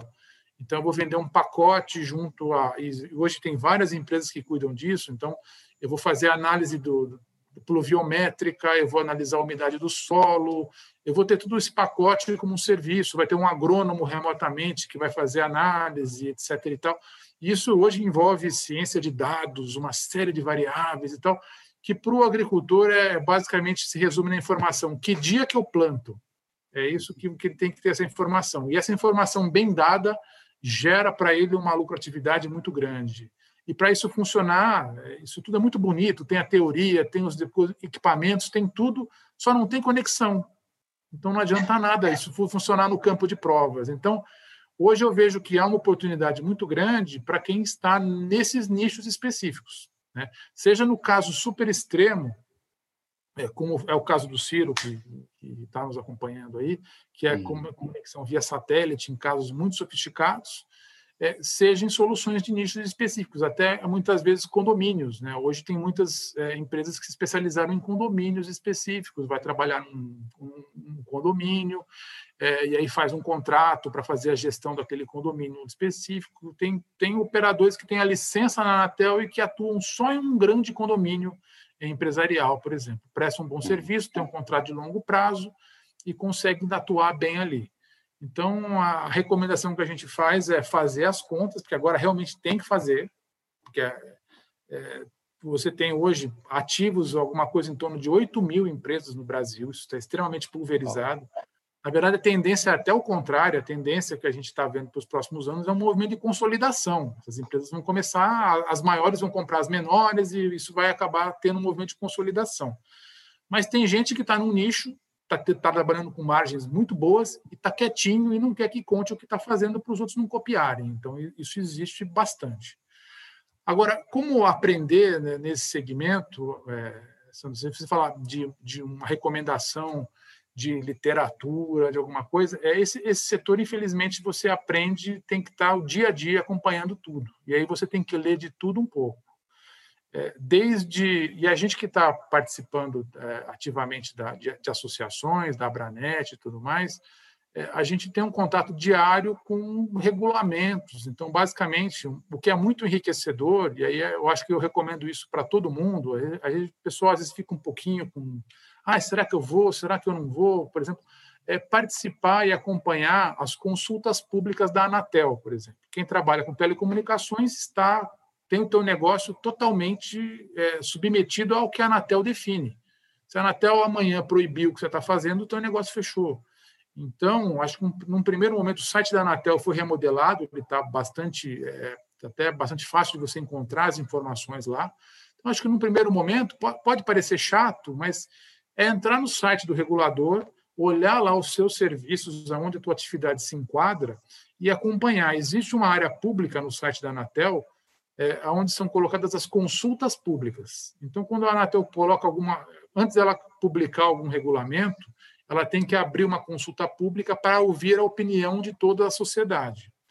E quando ela coloca o material da consulta pública, junto com aquilo, ela coloca justificativa, por que, que ela está criando aquele regulamento. E muitas vezes ali ela coloca uma bibliografia muito bem feita, muito bacana, com as referências daquilo, porque ninguém faz isoladamente. Se está sendo tendo uma regulamentação aqui, isso já foi feito nos Estados Unidos, na Europa, então você tem todos esse, esses regulamentos como uma boa referência.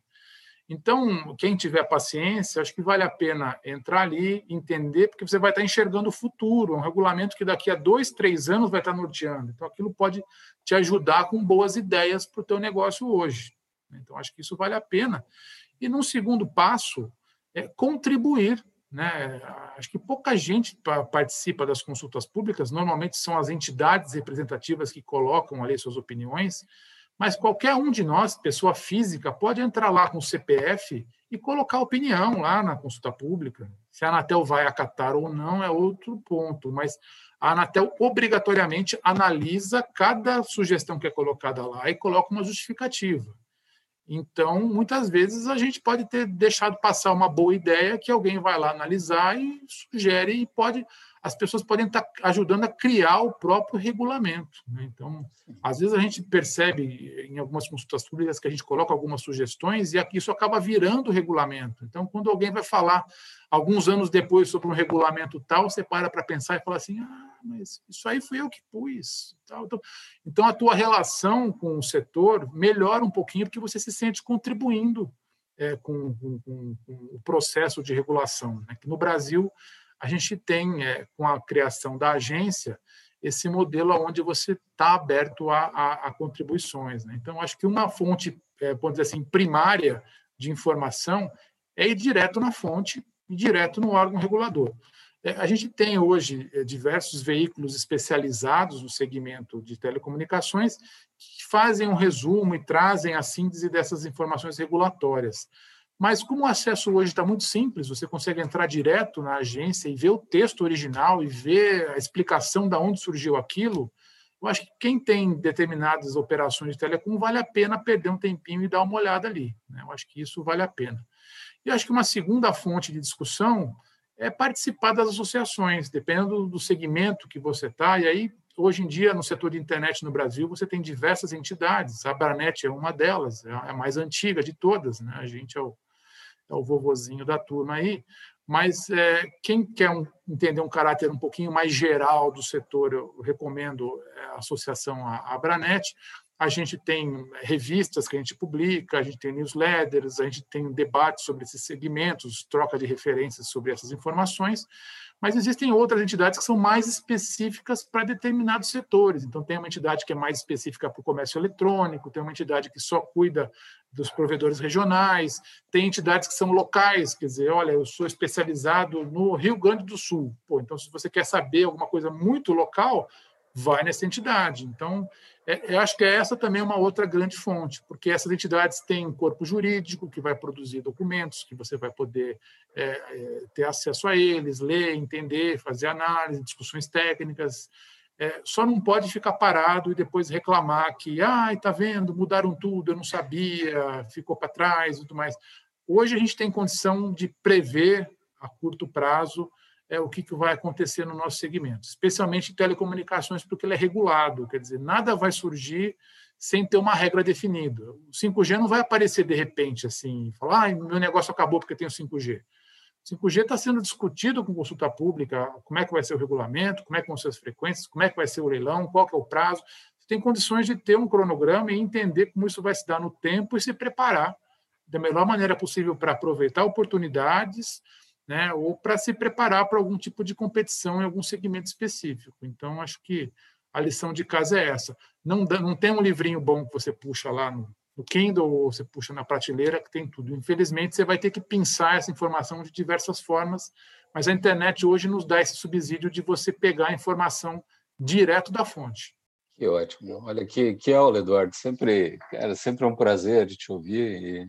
Uma pena que não tenha um livro, Como Criar um Provedor de Sucesso em 10 Lições. Essa coisa mais, um e-book. Bem, a gente uh, tem uma visão, claro que muito mais recente, né, mas uh, podemos dizer que bastante abrangente, que nós temos clientes nas cinco regiões do país, né, em capitais, interior. Então, a gente tá, está começando a perceber ou identificar uh, as diferenças que tem no Brasil, né? E essa diferença envolve tecnologia, envolve qualidade de serviços, tipo, distâncias, como você falou na Amazônia, a gente tem uma situação exatamente assim, gente colocando cabo de mais de mil quilômetros na Amazônia agora, no meio da floresta. é, é muito bacana isso, situações absolutamente distintas, né, de mercado, de, de empresas. Agora, o que nós percebemos que faz a diferença em tudo isso é o que você colocou, né? é a gestão. Né? A gestão é o que diferencia realmente o sucesso hoje de um provedor uh, para outro. Né? Essa gestão passa por organização, por ter uma equipe profissionalizada, por ter uma estrutura definida, por ter um planejamento operacional, financeiro, técnico, comercial, né? tributário, sem dúvida. Isso faz uma diferença absurda, tá? A nossa experiência, a nossa prática testada por números é que se tem um diferencial de 10% com os nossos trabalhos de redução de custo na última linha. Uh, se a gente for pensar em termos de indústria, eu venho de indústria desde os anos 80, uh, 10% é a margem que a maior parte das empresas do país gostaria de ter e não tem, né? Então, isso é muito bacana, ou seja, o setor ainda propicia, né, uh, otimizações e um ganho ah, enorme. E quem estiver mais preparado vai sair melhor nessa, nessa luta. Concordo contigo, acho que tem que ter, sim, participação em associações, é ótimo o debate, uh, para se aprender o que fazer melhor, o que não fazer, né? porque o que não fazer é importante, muito importante a gente saber o que não fazer também, né? E, uh, para evitar erros e aprender com a experiência alheia, melhor do que aprender com o erro próprio, né? que é mais doloroso. E pelo tamanho do setor, que hoje já é maior que as maiores operadoras, acho que já cabe pensar numa federação aí de, de empresas de telecom do setor, até para poder discutir, né, de igual para igual com os grandes e chegar lá. O setor é muito maduro, né, tem dirigentes aí ótimos aqui no Sul, você já participou aí de também, o ano passado, uma live, né, com com o Ivonei aqui, que é o presidente da Associação Regional, e tantos outros que fazem parte do conselho aqui da Internet Sul, pessoal da Pronet em Santa Catarina, a Branet, a Brint, né, que é uma associação nacional. Então, o setor já está muito maduro, né? É, essa questão da Anatel é bacana. A Anatel, ela tem, além do conselho diretor que toma as decisões, ela tem um conselho consultivo. O conselho consultivo da Anatel tem representantes de vários é, segmentos, é, e que auxilia o, o conselho diretor a tomar as suas decisões. E hoje foram divulgados os nomes dos, dos, de, de, dois novos conselheiros é, da, do Conselho Consultivo da Anatel é, nas cadeiras de telecomunicações. E os dois conselheiros escolhidos são conselheiros que vêm do setor de provedores de internet. Quem antes, são você tinha, antes você tinha uma, uma cadeira, era da, do setor de, das, das grandes operadoras, e a outra cadeira era dos, das empresas de TV por assinatura. E essas duas cadeiras foram renovadas. E quem entrou nesses dois, nesses dois lugares foram dois representantes de entidades de provedores de internet. Né? Então, Excelente notícia, né? Ótimo. É, então, para você ver a importância de daqui a pouco as grandes vão ter que pedir para fazer um, um, comitê específico para as grandes, porque elas não vão ter tanta representação, porque os, os, as empresas locais, regionais, elas têm um nível de organização que está sendo exemplar, elas estão conseguindo realmente é, ter uma, um, uma boa é, presença dentro da, do regulador. Né? Eu acho que isso é, isso é importante. Isso era o problema que existia bem no começo das empresas de, de comunicação multimídia, que todo mundo só enxergava os grandes operadores. Né? Uhum. Então, até um, um superintendente da Anatel estava até comentando outro dia que ele estava falando com um deputado, e o deputado falou para ele: Não, é porque na minha casa lá a internet estava ruim, aí eu contratei uma empresa lá da cidade, tal, puxa. Ele falando meio que com vergonha, porque ele estava achando que a empresa da cidade era empresa pirata que na cabeça dele só tinham três operadoras de telecomunicações oficiais, que não existia outras. Então ele falou, uh, a minha operadora lá é uma da cidade lá que eu contratei, meio quase com vergonha, achando que era pirata. Aí o pessoal da Anatel explicou para ele, falou, não, não, essas empresas são autorizadas, são empresas locais, tem 8 mil empresas dessas no país, são esses caras que estão pondo 70% da fibra ótica no Brasil hoje, quem coloca são essas empresas e tal. Então, para você ver que ainda, tá, ainda falta muito conhecimento, né? Se, dizer, se um deputado, que é um representante da região ali, não conhecia, estava achando que se não for uma grande operadora, a empresa é pirata, ele não tinha esse conhecimento. Então, quer dizer, a gente tem um trabalho ainda muito grande junto aos, aos gestores públicos, junto aos reguladores, para é, mostrar que esse ecossistema tem que ser preservado e que isso dá dando um grande retorno. Né? Se a gente fizer uma continha rápida aí da quantidade de acessos que essas empresas fizeram em regiões onde provavelmente não ia ter um retorno econômico por uma grande operadora, é, para atender esse povo, qual era a outra alternativa? Era ter um, uma política governamental, imagina uma licitação pública do governo para construir essas... Imagina o que se ia gastar para fazer isso. É. Isso tudo foi feito sem recurso público, com dinheiro do bolso desses empreendedores locais que contratam localmente nas suas cidades, que estão gerando emprego, que estão rodando economia. Então, você, se você parar, até vale depois um estudo econômico mais aprofundado, mas o impacto econômico que essas empresas estão tendo, desde a qualificação da mão de obra local, passando pela contratação local e pelo atendimento em si que, que geram nas cidades, é realmente um impacto significativo. Acho que vale depois a pena a gente fazer, fica o convite para a gente fazer um estudo mais aprofundado. Fazer essa conta. É, transformando bom. a realidade no Brasil, né? Essa é a grande e tem, verdade. E tem uma coisa, vocês estão integrados muito mais com a comunidade do que uma grande empresa, né? Nós tivemos exemplos assim, um deles até nos fez chorar uma vez, ele contando a história agora da, da, durante a pandemia lá, que o pipoqueiro que vendia né, pipoca lá perto da empresa dele disse para ele, olha, eu vou ter que parar de pagar, vou ter que cortar a internet, que não tem mais ninguém na rua comprando pipoca e... Né, um exemplo do Ivonei, que é o presidente da Internet Sul, acho que bons exemplos a gente tem que dar o nome, né? O Ivonei disse, não, que é isso, tu vai ficar lá com a, franquia, tu vai continuar com a tua internet, teus filhos estudando, enquanto precisar. Quando voltar à atividade, você imagina isso numa grande empresa, você pedindo para uma das das grandes fazer esse tipo de trabalho. Isso não existe, né? Então... Tem, tem espaço para todo mundo, porque tem coisa que realmente só o grande vai conseguir fazer. Você precisa ter um caminhão de investimento para poder construir determinada infraestrutura que o grande é o papel dele, ele vai ter que fazer. E muitas vezes é, é, essas, essas bordas da rede, o grande uhum. também não tem interesse econômico, capilaridade para fazer esse atendimento. A conta não fecha para ele mas para o cara local fecha. Então, é, é um ganha-ganha. Né? E, e, o fato de você ter um ambiente aberto para competição tira todo mundo da zona de conforto, porque não é uhum. só porque você é grande ou você é pequeno que significa que você é bom ou se você é ruim. Se você é pequeno e não tem competição, a tendência é que você vai abusar do preço, não vai zelar tanto pela qualidade, porque tá, você está sozinho ali.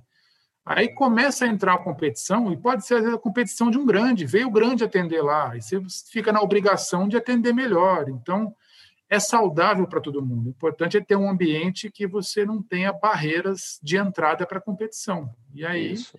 vai vencer quem é mais eficiente e volta aquela questão. Tem muita empresa, vai ter um movimento de consolidação, e aí quem está mais bem organizado, quem tem compliance, vai poder ser comprado pelo maior. Enfim, é, faz é, é, questão de equilíbrio de mercado, né? Mas é importante que a gente zela nas entidades é para que exista um ambiente regulatório favorável a, ao surgimento das empresas. A gente, a gente costuma dizer que a gente não está aqui para defender o nosso peixe, a gente está aqui para torcer pelo cardume. Né? Então, o ecossistema está funcionando bem. É isso aí. Eu lembrei agora que nós temos uh, Olha, vários clientes que uh, as grandes terceirizam determinados tipos de trabalho para eles, ou seja, então a grande ganha licitação, ou fecha o contrato, mas quem entrega é o, é o provedor regional, né? Só para dar um exemplo. Bom, olha só, os nossos amigos aqui, o Ciro Chudo aqui, novamente, agradecendo aí a, a aula, desejando um feliz ano novo para todos, né? Com muita paz, segurança, saúde prosperidade.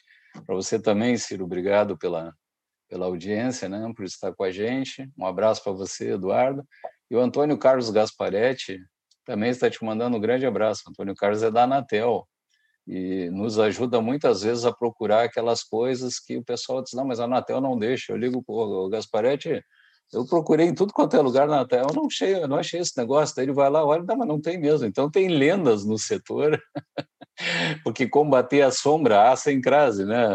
Combater a sombra é terrível, você tem que provar que aquele não existe, né? Então, Antônio, uma grande pessoa, um grande amigo aí de São Paulo, nos ajuda também a resolver essas situações e, como a gente sempre diz, tudo em prol do, do setor, de prestar um bom serviço para todos. Né? Muito obrigado a todos, obrigado Antônio, Ciro e a todos que estiveram aqui conosco, né? É, especialmente o Eduardo Negre, que se dispôs, como sempre, muito gentilmente a nos dar essa eu aula. Posso, aí, né? posso só abrir um ah, parênteses que você falou da Anatel? Eu lembrei vai, de uma iniciativa é. da Anatel, que é tanta informação que a gente se perde aqui, mas Sim. volto a dizer, a Anatel é uma excelente fonte primária de informação. A Anatel ela está ela tá criando um regulamento de qualidade. Foi bem lembrado até que quando o Sandro falou da questão do, da commodity. Uhum. É, hoje, quando o consumidor vai contratar um serviço de internet, ele vai comparar lá, tem cinco empresas prestando serviço na região que ele está. Ah, 100 mega, 100 mega, 100 mega, é tudo mais ou menos o mesmo preço. Como é que ele vai escolher? E a Anatel está tá criando um regulamento de qualidade, está aperfeiçoando um regulamento de qualidade, aonde ela vai medir a qualidade do ponto de vista da percepção do cliente, do usuário. Então, ela vai criar um ranking de qualidade das empresas. Olha que interessante. Isso vai valer para as maiores, mas isso está aberto para os menores participarem. Poucas empresas menores estão sabendo disso. A gente até fez um evento na, na Abranet no finalzinho do ano passado, é, onde também a Anatel teve presente e compartilhou essa informação. Então, só para resumir, quando a gente vai comprar uma geladeira na, no, na loja de eletrodomésticos, não tem aquela etiqueta na geladeira lá, que é eficiência energética, A, B, C, verdinho, amarelinho, tarará. Isso tem, esse selo tem para lâmpada, tem para carro, tem para um monte de coisa. A ideia da Anatel é fazer uma coisa parecida. Então, quando você tiver várias opções de provedor, você pode consultar a Anatel e vai ter informação. Olha, esse provedor aqui é categoria A, categoria B, categoria C, que vai ser um resultado de uma avaliação que a Anatel vai fazer, que vai juntar tanto os critérios técnicos quanto a percepção do usuário. Né? Então, quando a gente fala da questão da competição, esse é um papel fundamental da agência regulatória, da agência que faz a regulação do setor de telecomunicações, que é promover essa competição e criar para o usuário uma ferramenta. Quer dizer, ele não vai contratar um serviço porque a musiquinha de uma empresa é melhor que a da outra, ele vai ter um critério objetivo de seleção que a própria agência, que é neutra nessa avaliação, vai poder ofertar. Né? Então, é, acho que é importante colocar isso daí, que é um regulamento que tá, tá já está tá sendo ajustado aí, provavelmente daqui a alguns meses a gente já vai ter eh, a divulgação pública aí dos resultados, que é, um, é, que é uma avaliação que é obrigatória para as grandes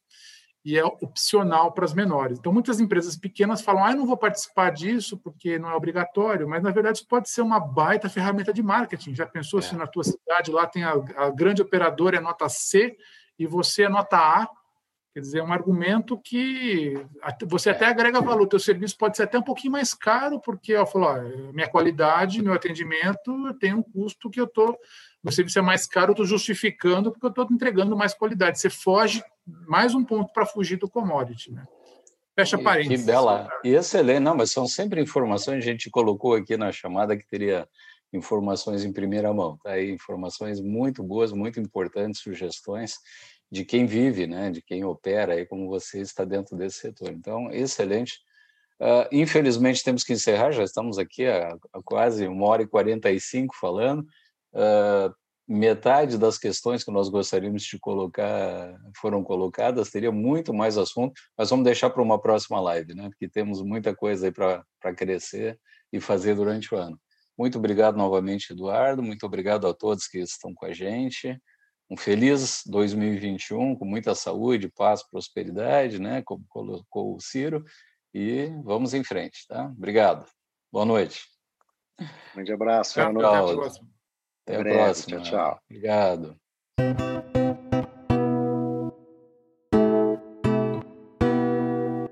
Termina aqui mais um Prosper Talks, uma boa conversa com a equipe da Prosper Capital.